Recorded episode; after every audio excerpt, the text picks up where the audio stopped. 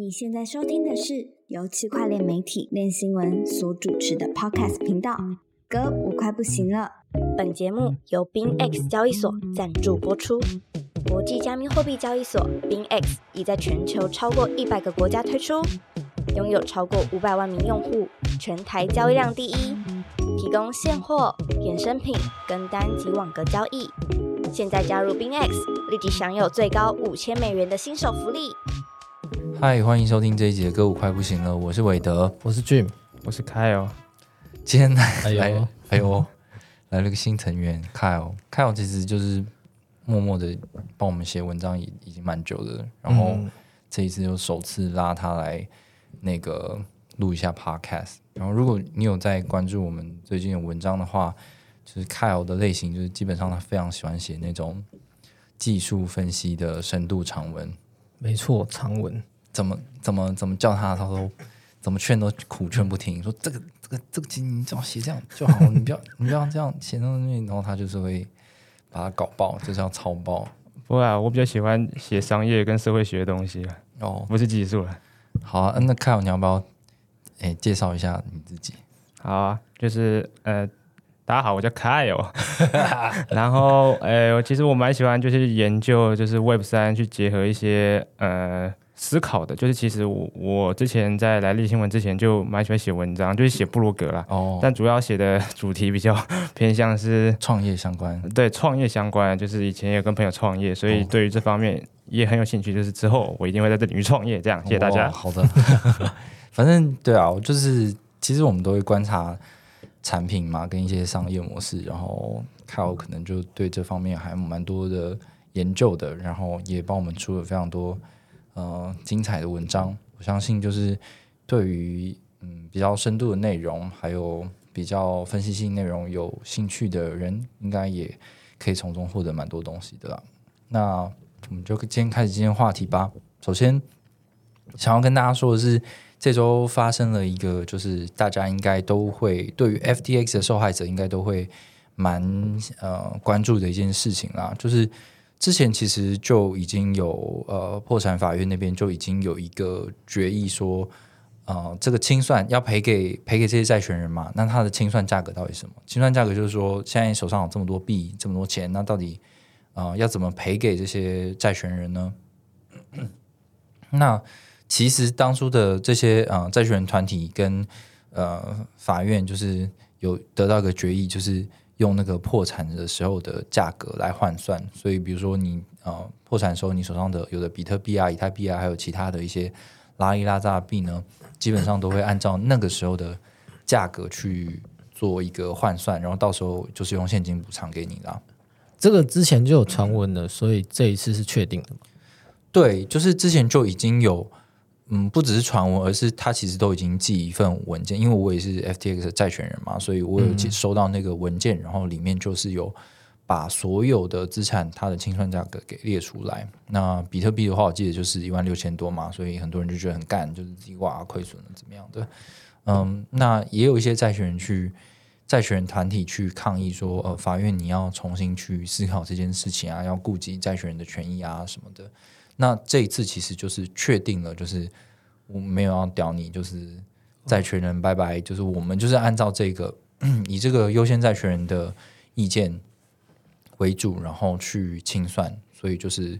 确定，然后把这个想要重新审议的这个事情就是驳回了，你们不要再来吵这件事情，反正就是这样子做。嗯嗯，那除了这次有试出这件事情之外呢，还有一件事情就是，啊、f t x 债权人其实在破产之后，还有一些乡民其实都陆续收购了很多的这个 FTT 嘛，就是嗯嗯，就是当做民营币在炒。那确实，它也在各种不同的 F 对于 FTX 案件的发展之下呢，累积很多期待，所以也涨了蛮多的。也也有有一些人因为这件事情就是赚了不少钱。可是呢，其实在这个清算的决议当中呢，FTT 是没有算钱的，就是它不管你这个东西，就是没有价值这样。那所以大家期待是什么？就是 FTX 二点零的出现，就是 FTX 这个交易所被跟买家买下来，然后重启。那这样子的话，有可能这个 FTT 就重新有了一个用途啊，然后甚至转化成新的交易所的，不管是股权代币也好，或者平台代币也好，就是很蛮多人在期待这件事情。可是破产法院跟这些啊破产律师他决议的结果就是说，因为种种问题，所以没有 F X F T X 二点零。哎，那那你有问谢董吗？他不是 FTT 的爱好者吗？持有者？对，就是呃，我们经常来的那个来宾谢董，他也是买了蛮多的 FTT，然后他因此而 就是多赚到一些钱这样子。但是我昨天的凌晨在看到这个消息的时候，就知道说，干这个 FTT 基本上就是没没希望了。那可是我传给他的时候，可能是一点多，我猜他应该也睡觉了，所以他也是早上才看到，然后他就跟我说他已经出清了，这样子，希望破灭，出清了。哦，他今天才出哦，嗯，哇，但是早上的时候，上午的时候看的已经跌了二十五 percent 了。嗯嗯，对啊，所以嗯，我不知道这会不会是最终结果，但是以市场的反应来说的话，就是这样子啊。为的应该是这里，呃呃嗯，可能 FT 下卡的比较多的一位，哎，对，可能总体对你来说不是很多，那你会去换算说，哦，那时候的币如果到现在，如果他现在哄我币大概是价值多少钱？这样你会这样去算吗？关于这件事情的话，我就比较偏向乐观，因为其实在，嗯那段期间，我就已经就是减低使用 FTX 交易所的频率，然后我会留在里面的钱也都是稳定币。那稳定币的清算价格其实就是几乎就是跟现在一样，哦所以所以你更没差。对，嗯那可能对蛮多人是好消息的状态是说，持有大量稳定币在里面的人是没问题的，因为破产团队的说法是他们会呃基本上是会全额的去，应该不能说全额，应该对全额，就是按照他们的标准全额去补偿这些债权人。嗯嗯，那当然，如果你全部都是比特币的话，你可能会损失蛮惨重的。但是如哦，甚至是 SOL，你你也会损失的蛮惨重的。那但是如果你是稳定币的话呢，那我就觉得是值得高兴的一件事情，因为你就是这样嘛，你就是钱就是会出来。嗯，好，嗯，怎么样看我对这些事情有什么样的想法？没有，就是我想补充，感觉因为之前都会说，好像什么币又涨了又涨了，然后比特币又最近又有呃利多，然后 SOL 也是一直涨，然后一直说这样的话，FTX 是不是有可能就会赔钱，有可能全额赔？哦但其实这背后的逻辑本来就是不是币本位嘛，不然就不可能全额赔啊。对啊，对啊，一直我觉得好像一直都有这种后面的逻辑是在后呃，就是大家可以猜到大概哦哦，对，可能就是毕竟那个 Mount Gox 就是之前那个日本呃很很远古时期的比特币交易所，有大量的被盗，然后搞了十几十几年的这个事情，它最后的选项其实是有说你要选择币本位的赔偿还是现金赔偿的嘛。那虽然说他到现在拖了很久，还是都没有赔完。那今年虽然说我陆陆续在赔，可是也没有听到说，嗯，有什么大户已经完全的 recover 这样子。所以可能就因此有一些人期待说，哦，会不会有这个实物偿还的一个选项？但是看起来就是，毕竟 FTX 的债主太多，那那些债主都是优先债权人，他们有权利去决定这个东西我们怎么走比较好，而且破产团队、重组团队也要去评估说，我在可以赔所有的人的状况下，怎么样是最好的。那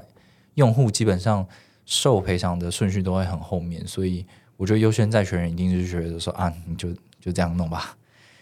那可以省一点钱，然后多赔给那个优先债权人。我觉得是感觉是顾全大局之之作啊，但是有一些用户应该会蛮不开心的。了解。好，那嗯、这周的话还是要回顾一下呃 ETF 的事情。我觉得其实我们已经报了好几个礼拜了嘛，从它嗯、一开始出现就开始报这样子。那嗯，GBTC 呢有一件好的消息，就是之前它大概都是每天五亿、四亿、五亿、六亿的这样子在做一个资金的流出，可能平均就是五亿多。不过嗯，从上周末开开始到这周呢，其实那个流错资金就慢慢在减低了，可能从呃三亿到两亿的这个状况，那可能就会比较对市场有一些抚慰啦，就觉得说哦，那可能就不会造成一些恐慌，感觉好像一直有一些比特币在出清这样。但是总体看起来，好像这件事情对比特币的币价好像也没有太大的影响，就是一度可能拉到啊四万三，可是现在又变成了啊四万一、四万二的这个水平。对，好像蛮多人认为说，其实是还是跟美股就是大环境这种啊投资投机的市场有关系的。然后之前有人说，嗯，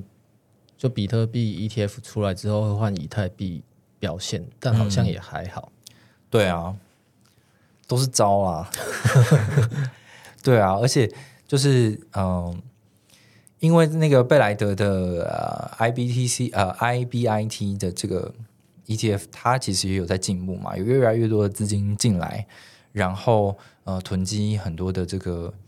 呃 ETF 的这个这个 share，然后它的交易量也慢慢的上涨，然后几乎到跟 GBTC 要一样。对嗯这个照理讲是看起来好像是蛮乐观的一件事情。好像是蛮好现象，因为之前 GBC 交易量都是高出蛮多好几倍的。对啊，但是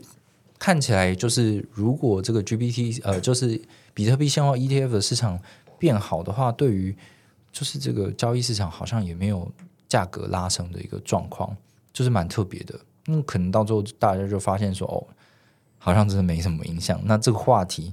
的魔力就会破灭了，这样子。嗯，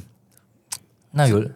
嗯有另外一个解释啊，就大家可以去看看，就是啊、呃我们的编辑 Florence 有写了一篇很精彩的文章，就是在解释说这个比特币现货 ETF 的市场。它的整个架构其实它有分很多，就是有分初级市场跟次级市场。初级市场就是这个发行商，还有这个 AP，就是合格，这个叫什么？合格参与者合格参与者，对他他的跟这个发行商的交易，然后还有分 O D C 市场跟这个这个交易所这样。那其实有很多的这个市场在运作啦。那有一些流进跟流出，其实都可能是这些 AP 的行为，他们可能只是预期未来的市场，所以他们手上有一些筹码，那可以在这些市场中获利等等。它内容有点复杂，不过我觉得如果你对这个议题有兴趣的话，是蛮值得一看的，蛮精彩的内容。我想说，因为大家对比特币现货 ETF 越来越麻痹，所以可能就刚好等减半来救场这样子。哦，对啊，再接下一个话题，对，然后还有接那个什么呃以太以太币 ETF 的事情啦，就是不是有人觉得说五月就会过吗？嗯嗯，对啊，感觉大家都已经知道说干这个话题已经差不多了，我们就先预备一些话题来炒后面的场。但是这个到底能不能炒得动呢？就是还很难说。嗯，这礼拜刚好有呃写了一个报告，然后还有提到一个比较负面的看法，就是大家对以太期货 ETF 应该就很陌生了吧？嗯，因为它嗯，它去年就有了，但是它远不如比特币期货 ETF 那么怂，那么万众瞩目。对，就它去年就悄悄上线了，那会不会这一次以太现货 ETF 也是这样默默就上线了，然后交易量都很惨？这样会很难看呢、就他他他是这样，他提出这样的看法，但不一定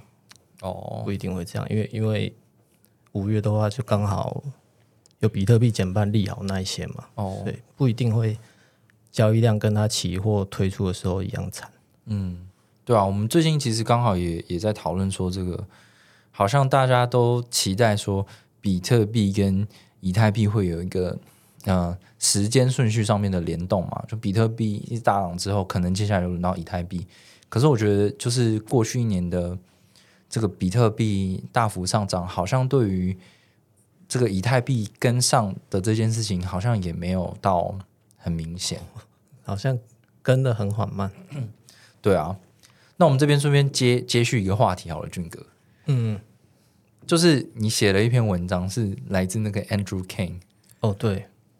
然后呃，莫名的这篇文章还蛮受欢迎的，就是他就在说这个好像这个以太币的魅力好像已经不如以往了，然后他反而提到了 SOL Sol Solana 的币，对不对？嗯嗯，对，就是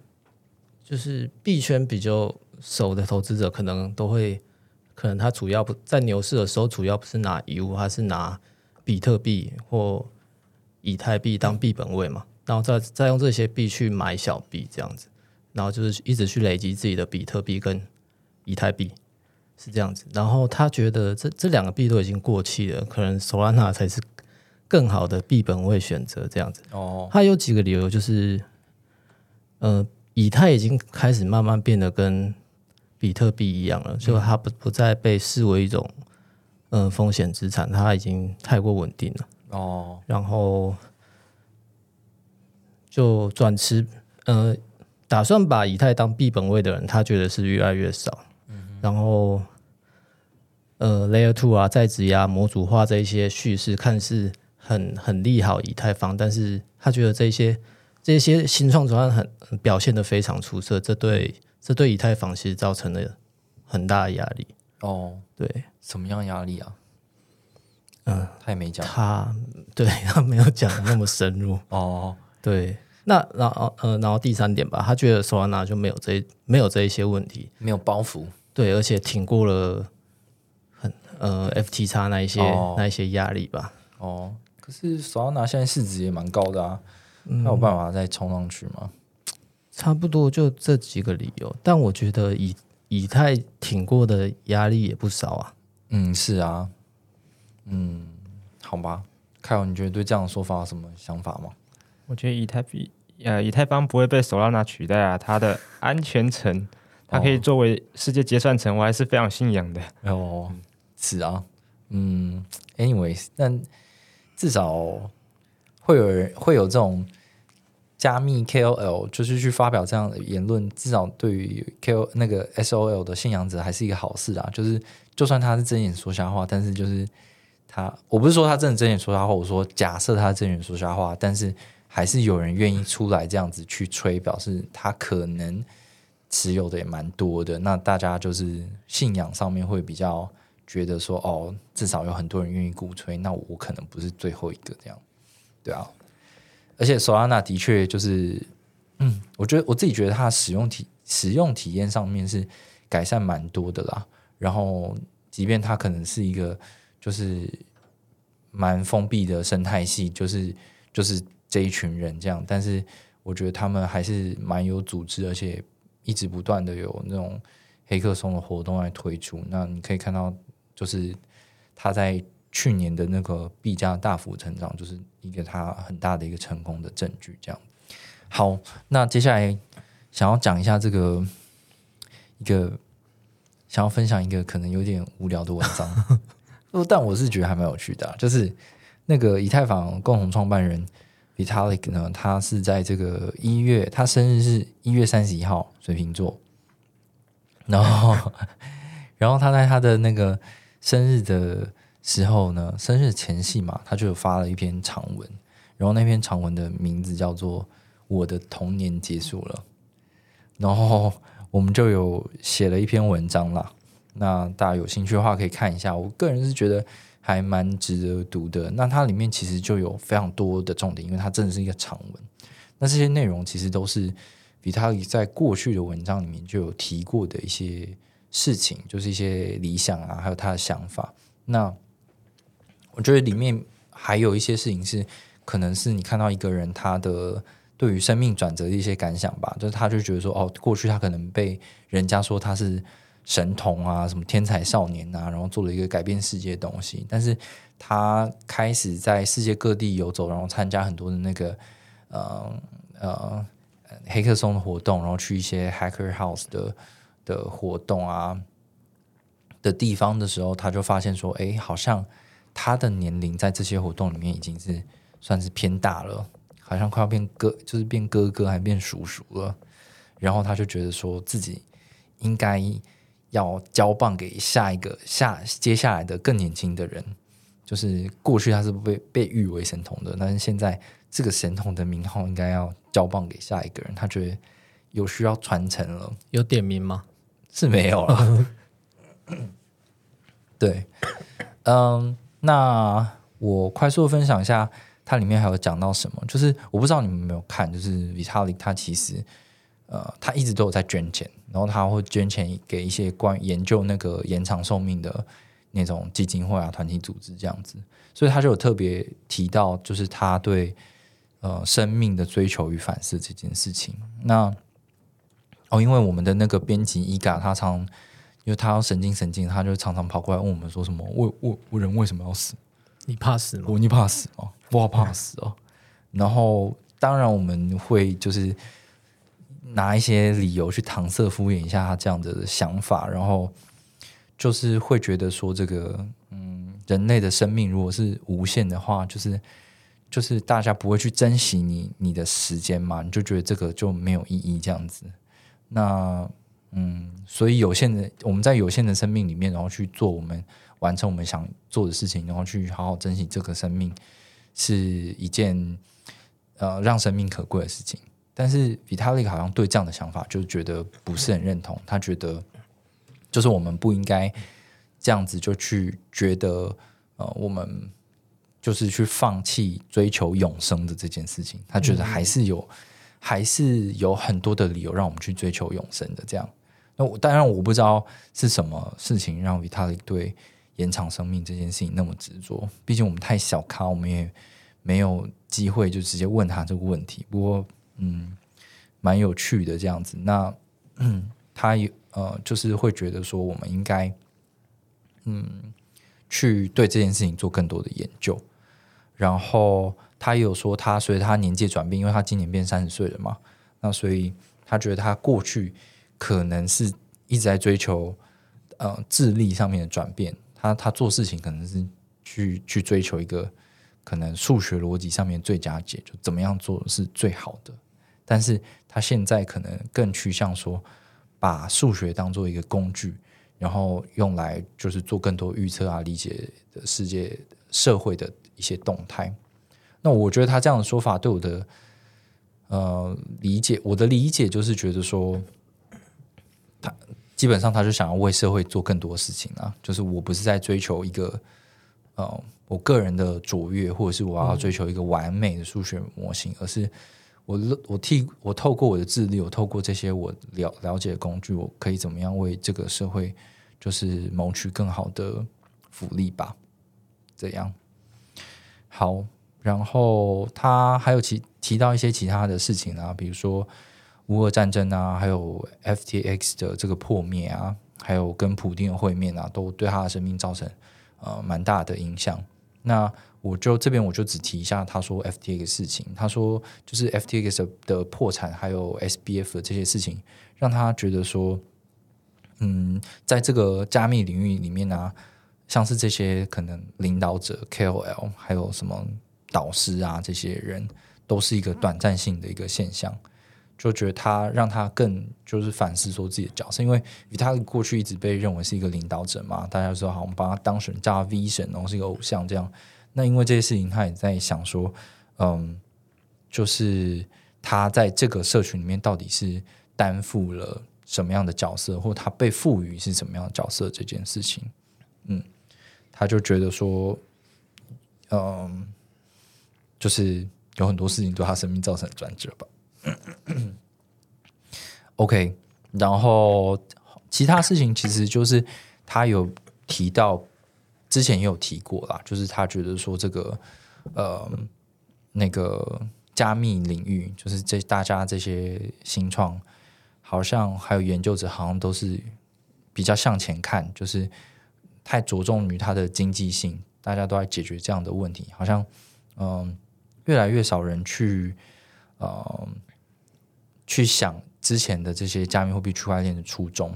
所以他就觉得大家应该要去把呃区块链啊跟加密货币应用重新用更大的格局去想，去呃改善更多的社会的问题。那我自己觉得这也是 Vitalik 近年来就是参加这么多活动，然后一直在传达的一个东西，就是其实他对以太坊想象还是。蛮理想主义的，而且这个理想可能是更偏向就是改善呃政治政治跟社会制度的面的东西，这样嗯，所以他就举了很多的案例，大家有兴趣的话可以自己去看。嗯嗯，好，然后它里面有提到说，就是呃，加密社群里面其实有很多不一样的角色，大家都不一样的动机，然后觉得大家应该要合作起来，才可以去好好的推动这个这个社群。那在这篇文章里面呢，他有特别提到说，他访问了很多的国家，然后他觉得说每个地方都有各自不一样的特色，然后嗯，为这个加密社群去发挥它的嗯很多很多独特的作用。这样，那他有特别提到台湾，他就觉得说台湾是一个呃让他印象深刻的地方啦。然后在这边的那种自我组织的能力跟接受新想法的热情。包含数位民主都是他觉得嗯很不错的地方。这样好，我大概讲到这边吧。其实还有非常多的内容，然后希望大家因此而去看这篇文章。我觉得就是电新闻的报道，某种程度好像都有点想要把大家从那个很热络的炒币活动之外，就是拉到回到一点，就是到底区块链跟加密货币在干嘛。嗯，能够改善什么这件事情？那我觉得 Vitalik 的这种想法，虽然说有很多理想主义的内容，但是就是假设你每次在炒币，然后很笃信一个币的时候，就是其实都要回过头来去理解，说这些东西他们声称的那些初衷，可能都是有有它意义存在的，而不只是就是价格上面成长代表它的成功吧。如果今天同时有，呃，BMax 创办人写了一篇，Vitalik 写了一篇，魏德会选比较会比较想写哪一篇？当然是 Vitalik 啊。那 BMax 就是他讲废话，哦，就是对，就是 Arthur Hayes 就是他会讲一大堆干话，然后结论是比特币会涨。对啊，那你就你怎么可以？他是不是有已经有用 Chat GPT 生产一工具说，哎？请用那个复杂的经济学理论，呃，来佐证比特币会涨。那我丢给你一些最近发生的经济数据，请产出两万字的文章。原来是这样来的，对吧？我猜他可能搞不好是这样子啊。对，好，那我们进入下一个话题吧，俊哥。嗯嗯，就是哎，V Vitalik 在发生日文之前，其实有还发了，也是。发发了一篇长文，也是也是蛮长的。然后内容是他他认为区块链生态、密码学还有 AI 在整合上的一些前景跟应用。嗯嗯，他觉得他举例说，呃，他觉得区块链的去中心化可以平衡 AI 模型的中心化，因为 AI 模型普遍是不透明的。嗯哼，然后。那 AI 也需要大量数据，那区块链刚好非常适合用于储存跟追踪大量数据，所以他觉得，所以他觉得这两两项的整合是，呃，可能会带来一些新呃很新颖的应用。那他把这个分成四大类，第一个类别是 AI 作为参与者，那 Vitalik 以预测市场举例，他觉得。预测市场一直以来都没有太大成功，呃，原因大部分是因为最最市场最大参与者通常是不理性的，然后那一些呃拥有正确知识的人却他不会去参与这呃预测市场赌场这一类的东西。那他但他觉得如果 AI 他成为预测市场的参与者，就是讲白一点，如果他是赌客的话，那可能会改变这样的情况，因为 AI 可以用很低的时薪去工作，然后。它可能还有，它有还有涵盖很丰富的知识，然后甚至可以结合实时网络搜索的功能。哦，嗯，他觉得如果 AI 可以做到这样的话，那会是一个很强大的功能，因为这也代表 AI 可以回答一些，呃，可以可以回答很多类型的问题，例如推特股价会有什么变化？嗯，这个私讯我的是不是真的马斯克账号之类的？哦。那第二个类别是 AI 作为前端，就是 AI 可能它会是 DeFi 协议或是钱包的前端。那 Vitalik 认为 MetaMask 的诈骗检测功能，还有 Rabbit Wallet 的模拟功能，都是 AI 作为前端的案例。哦，就是可能当一个客服啊，或者是风险识别这样子。嗯嗯嗯。那第三类是 AI 作为规则，维塔利我觉得这是风险最高的，嗯，呃，风险最高的一个应用。OK，什么样的规则啊？监管哦，还是智能合约啦？等一下，我看一下，就是这 code is law，那 code is law 如果是这个这个智能合约，然后用 AI 来做设计的话，可能可以比较快速的去调整啊。但是如果它出错的话，既然它是一个规则嘛，可能它后续会衍生的风险就比较高一点，这样子。嗯，那最后一个目标是什么？最后最后一个类别啦，最后一个类别是让 AI 来实现特定的目标。我觉得 Vitalik 想讲的是，呃，他透过区块链的密码学、多方计算这一类的技术，让打造出一个大家能相信的 AI 模型。嗯嗯，好的。以上就是那个 Vitalik 对 AI 的想象啦，我觉得还是非常多，就是非常理想性的内容，而且它涉及的呃领域其实会会会蛮多的。那我相信，就是有这样子的一个想法出来，就是嗯，就是会有很多的新创公司都试图在这样的话题上面去做一些突破，跟提出一些新的点子。那大家如果有兴趣的话呢，可以再去读这篇文章，它的名字叫做《AI 与区块链整合的前景与挑战》。好，那今天来到最后一个话题，就是希望